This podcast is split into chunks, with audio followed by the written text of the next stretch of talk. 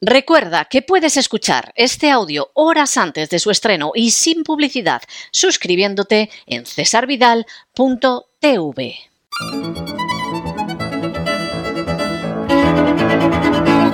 Palabras al aire con Sagrario Fernández Prieto.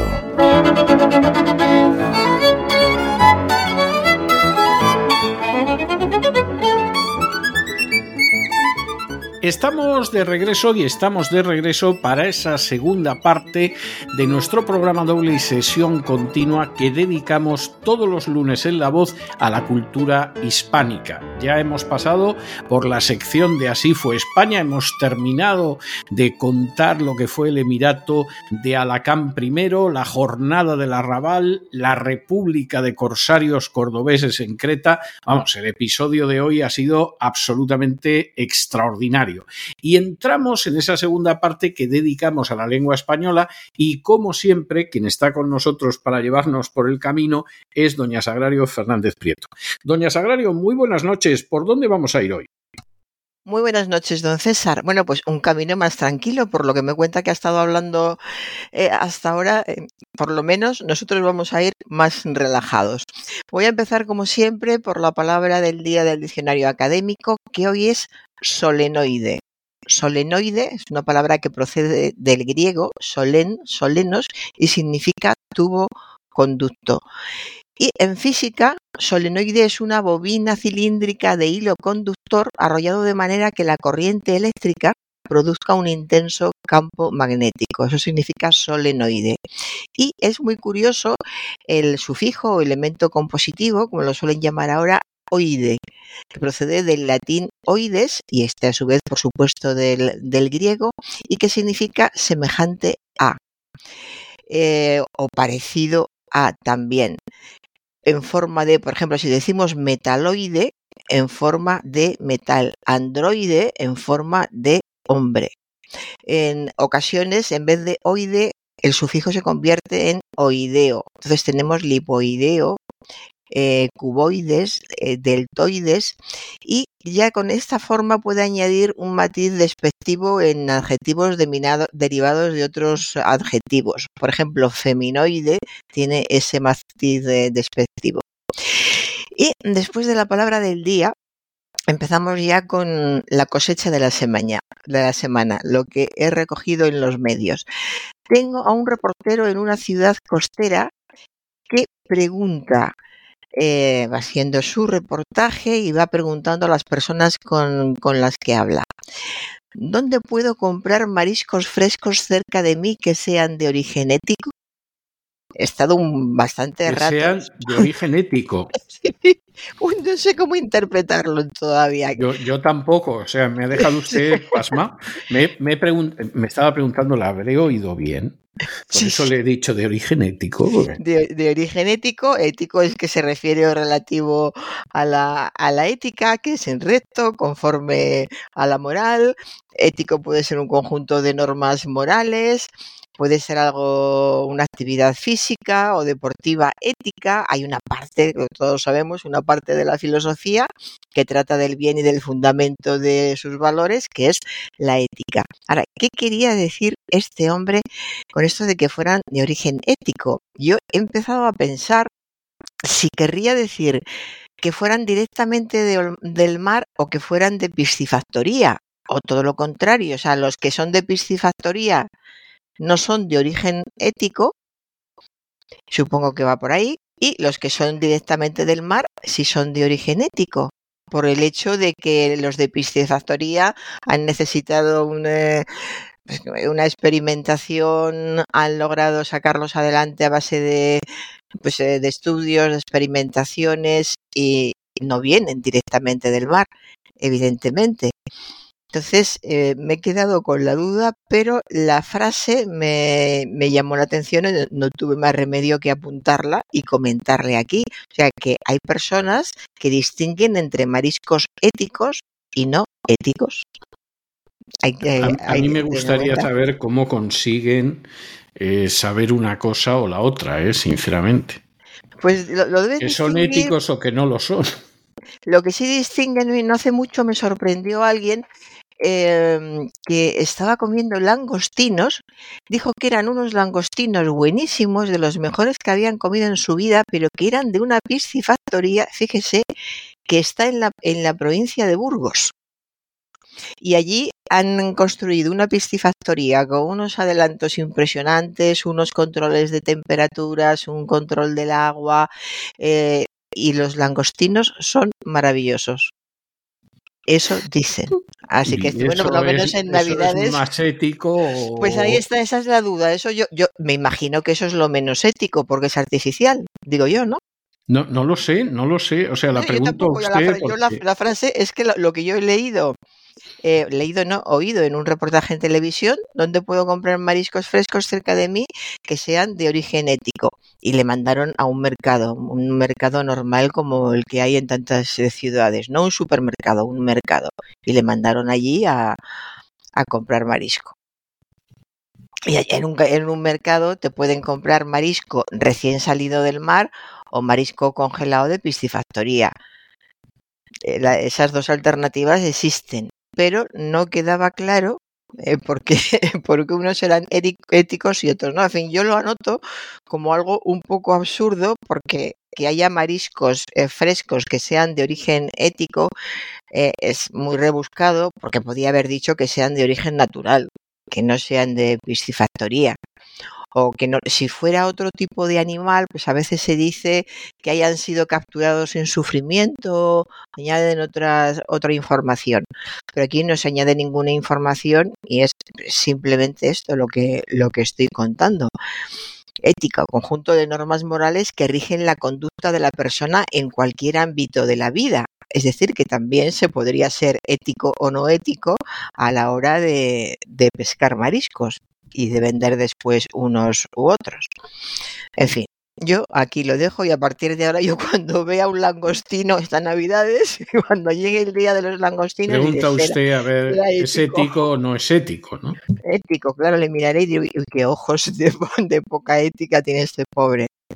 Bueno, más aparte ya veremos. Pero gracias a Ético he encontrado una forma que hacía mucho que yo, que yo no veía, bueno, pues desde el colegio, cuando estudiaba latín.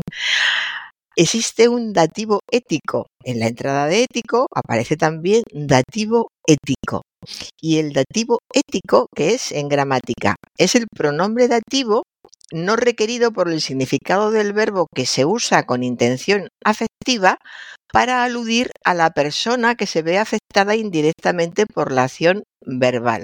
Se ve mucho más claro con el ejemplo. El pronombre me es dativo, eh, me es dativo ético en la frase no se me asuste. Ese me es un dativo ético. Y he caído en que el dativo ético lo utilizan mucho las madres y las abuelas. Por ejemplo, las madres a los bebés se me despierta muy pronto, se me puso muy malito. Es, el, pues eso, un, un dativo que tiene intención afectiva y que lo escuchamos muy a menudo, aunque no sepamos que en gramática a esto se le llama un dativo ético. Así que mire por dónde de los mariscos, a través de los mariscos hemos llegado a algo tan bonito como al dativo ético y acordarnos de nuestras abuelas, de los niños y todas estas cosas. Y cambiamos por completo de orientación para hablar de un reportaje sobre Argentina en el que hablaban de la imparable dolarización de la economía argentina. Dolarización. Me han preguntado un par de veces por, la palabra dolarización que si era, esta semana me han preguntado varias cosas, ya irán saliendo. Dolarización, pues sí, ¿por qué no va a ser correcto? Aquí no estamos acostumbrados a hablar de, en estos términos, a no ser que llegue una situación especial, pero en ciudades de, Centroamérica como Costa Rica, México, Guatemala, Panamá, etcétera, es eh, muy, muy habitual. Se habla de la acción y efecto de dolarizarse en, en estos países y también es oficializarse en un país el uso del dólar estadounidense.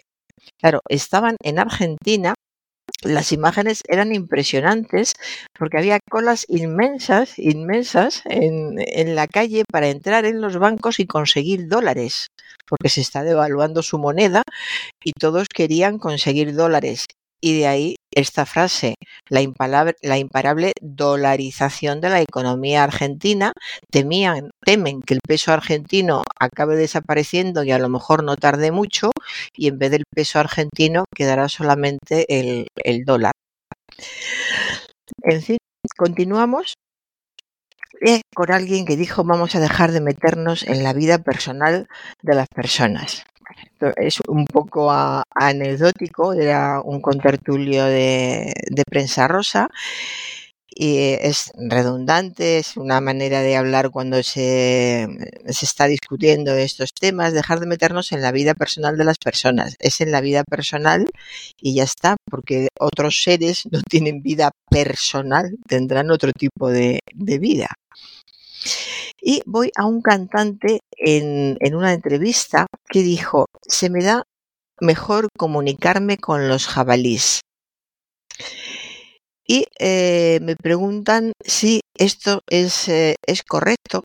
También hablando de, del tema que ha sido un gran tema en la semana, que son los bombardeos israelíes, me han preguntado si es israelíes o israelíes. Así que vamos a dejar claro que los sustantivos y adjetivos terminados en i o en u tónicas admiten dos formas de plural, una con s y otra con es. O sea que se puede, se puede decir jabalís o jabalíes, israelíes o israelíes. Sería correcto. Pero, pero, en la lengua culta se prefiere la segunda. Es decir, que decimos o debemos decir bisturíes, tabúes, jabalíes o israelíes. Eso es lo que se considera realmente eh, correcto. Hay una excepción una excepción con la palabra esquí. Esquí es una palabra que procede del noruego, esquí escrito S líquida K y forma el plural de dos formas, esquís o esquíes. Las dos son correctas, pero es mayoritaria, en este caso es mayoritaria la primera, esquís. Y continúo ahora con eh, un periodista hablando del tiempo que dijo que las lluvias riegarán toda España hasta mediados de semana. Riegarán. Es curioso como a veces dicen palabras que la, la errónea es más difícil. Sí, es más difícil, sí. Las lluvias riegarán toda España hasta mediados de semana. Estaría pensando en, en riego quizá, pero en fin, las lluvias riegarán tenemos el verbo regar. Regar es un verbo regular y por lo tanto el futuro sería regarán. Las lluvias regarán toda España. Quizá tenía en la mente la palabra riego y de riego mm, pasó a, a riegarán. Sí, es, es, muy posible. Eh, es, es probable. Y vamos ahora con una frase que dice, el índolo era en una, una, ter, una, tertulia política, el índole de esos comentarios está fuera de lugar. El índole, que incluso me cuesta trabajo decir el índole, yo creo que es una palabra, no es que la digamos continuamente, pero sí, sí se dice a menudo. ¿Qué es índole? Es la condición e inclinación natural propia de cada persona o la naturaleza, calidad y condición de las cosas. Índole es una palabra femenina, femenina. Es decir, la índole de esos comentarios está fuera de lugar. La índole, no en masculino. Y ahora algo que hemos comentado varias veces y que no se sigue haciendo mal y es incorrecto. En una tertulia de corazón Dice uno de ellos, en base a estas declaraciones parece claro que no se casarán. En base a. En base a, ya lo hemos comentado más de una vez, es una locución prepositiva, prepositiva incorrecta. Tenemos que decir basándose en. Basándose en estas declaraciones parece claro que no se casarán. Una de las preguntas que me han hecho esta semana, ¿hay que decir puertorriqueño o puertorriqueño? Pues eh, ambas son correctas. Puertorriqueño con diptongo en UE en la, en la primera sílaba es el gentilicio preferido para referirse a los habitantes de Puerto Rico. Se considera eh, mejor que puertorriqueño, pero ambos son válidos. Y en los medios de comunicación podemos encontrar las dos posibilidades. Los puertorriqueños que han buscado refugio en Florida o fulanito, el cantante de reggaetón puertorriqueño. Es decir, que se utilizan las dos. Pero, insisto, el preferido es puertorriqueño. El que deberíamos utilizar sería puertorriqueño. Eh, y em, el puertorriqueño estaban, estaban hablando de un cantante de, de reggaetón y fue cuando salió esto de puertorriqueño y decían si era una o la otra, pues sería un cantante de reggaetón puertorriqueño, sería lo correcto. Otra palabra que lamentablemente se habla de ella estos días por la situación geopolítica. El término kibbutz se escribe con una sola B. La he visto, don César, un montón de veces escrita con dos Bs.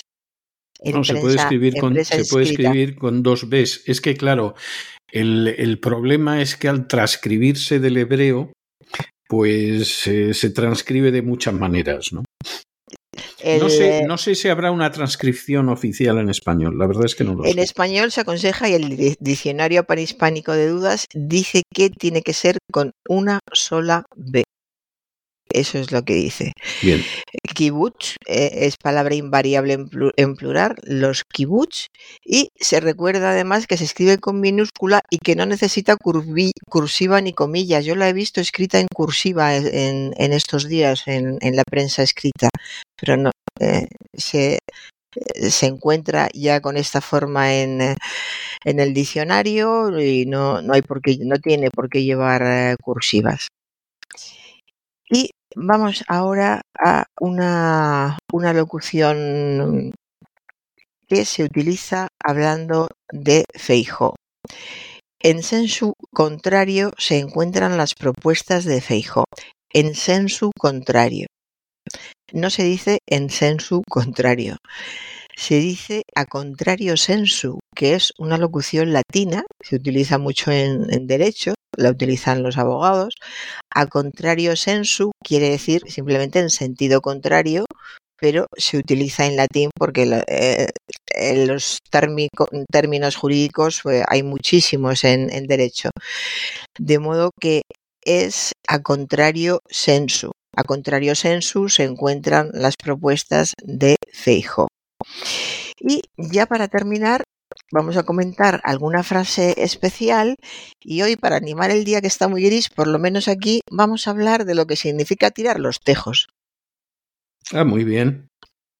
Tirar los tejos eh, se dice cuando una persona se insinúa a otra en lo sentimental o afectivo, haciéndole ver su interés hacia ella. Decimos, por ejemplo, fulanito ha tirado los tejos a Menganita. Tirar los tejos es acción cuya fin estriba en captar la atención de la persona que nos atrae. Parece que el origen de la frase es un juego popular antiguo y consistente en colocar a cierta distancia una pieza de madera que tenía que ser abatida lanzando un tejo o pedazo de teja de forma redondeada. A menudo sobre la pieza a derribar se colocaba una o más monedas que ganaba quien conseguía abatirla o quedaba más cerca de ella.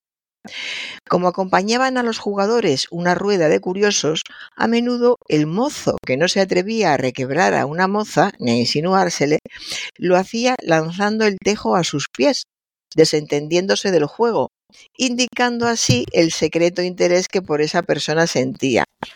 Forma de decir, una forma de decir que su premio sería ella.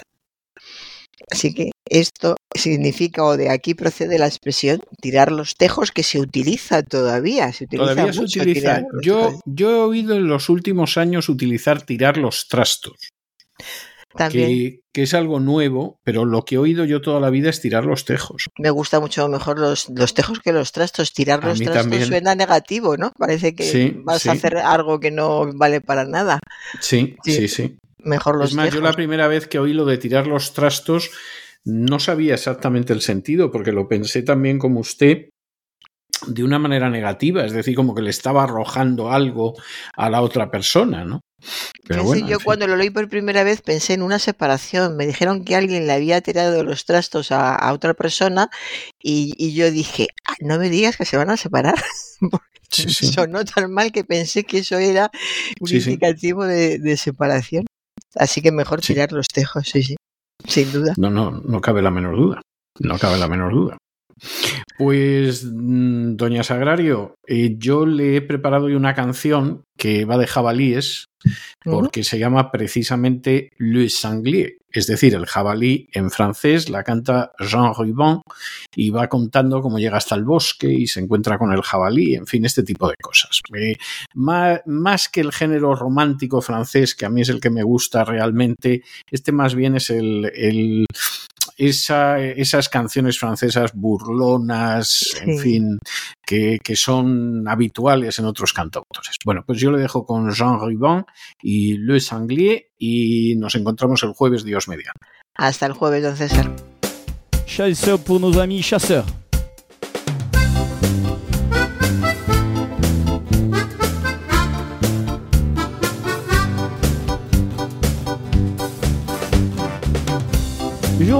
Se lever et on allait faire le pied. Mais avant il faut déjeuner, sinon on ne tiendra pas la journée. Ben à gogo avec du pâté,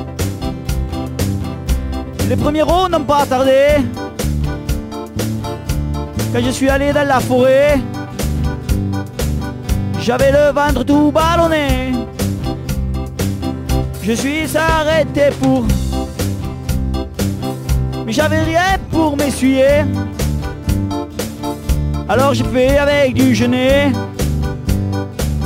Putain, mais qu'est-ce que ça m'a gratté!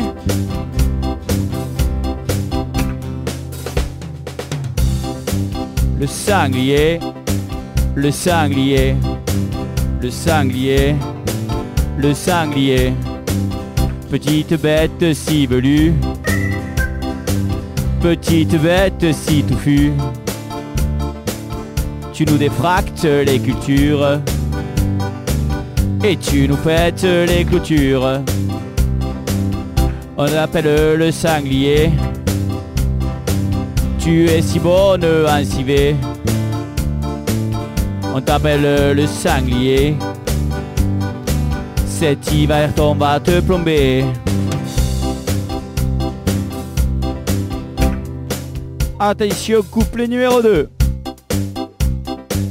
Alors là, j'ai pris mon chien. Y con estos compases de esta canción burlona francesa que nos habla del jabalí, Le Sanglier, hemos llegado nosotros al final de nuestra singladura de hoy del programa La Voz. Esperamos que se hayan entretenido, que lo hayan pasado bien, que incluso hayan aprendido una o dos cosillas útiles y los convocamos para mañana Dios mediante en el mismo lugar y a la misma hora. Y como siempre, nos despedimos con una despedida sureña. God bless you. Que Dios los bendiga. C'est qu'il y a. Puis il le museau, là c'est qu'il y a un blaireau. Mais s'il se met à trembler, alors là, c'est qu'il y a du gros gibier si c'est un chevreuil ou un sanglier, alors je peux te dire que tu vas avoir décapé. Le sanglier, le sanglier, le sanglier, le sanglier. Petite bête si velue, petite bête si touffue. Tu nous défractes les cultures et tu nous pètes les clôtures. On t'appelle le sanglier. Tu es si bonne à civet. On t'appelle le sanglier. Cet hiver on va te plomber.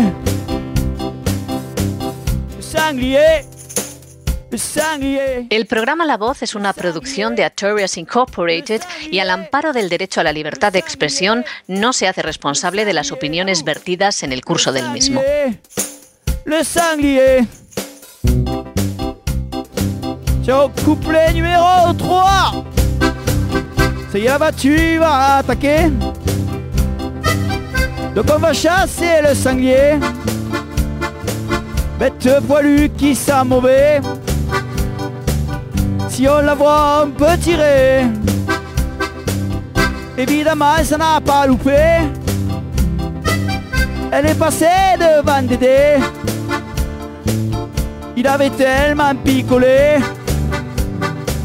qu'il a tué le chien à Didier. On a appelé Gilles Bénézé, puis les responsables de la Fédé. Comme ça, ils ont constaté. Alors, qu'est-ce que vous en pensez? Ben, c'est pas grave, hein. on va l'empailler. Et puis, on le mettra sur la cheminée.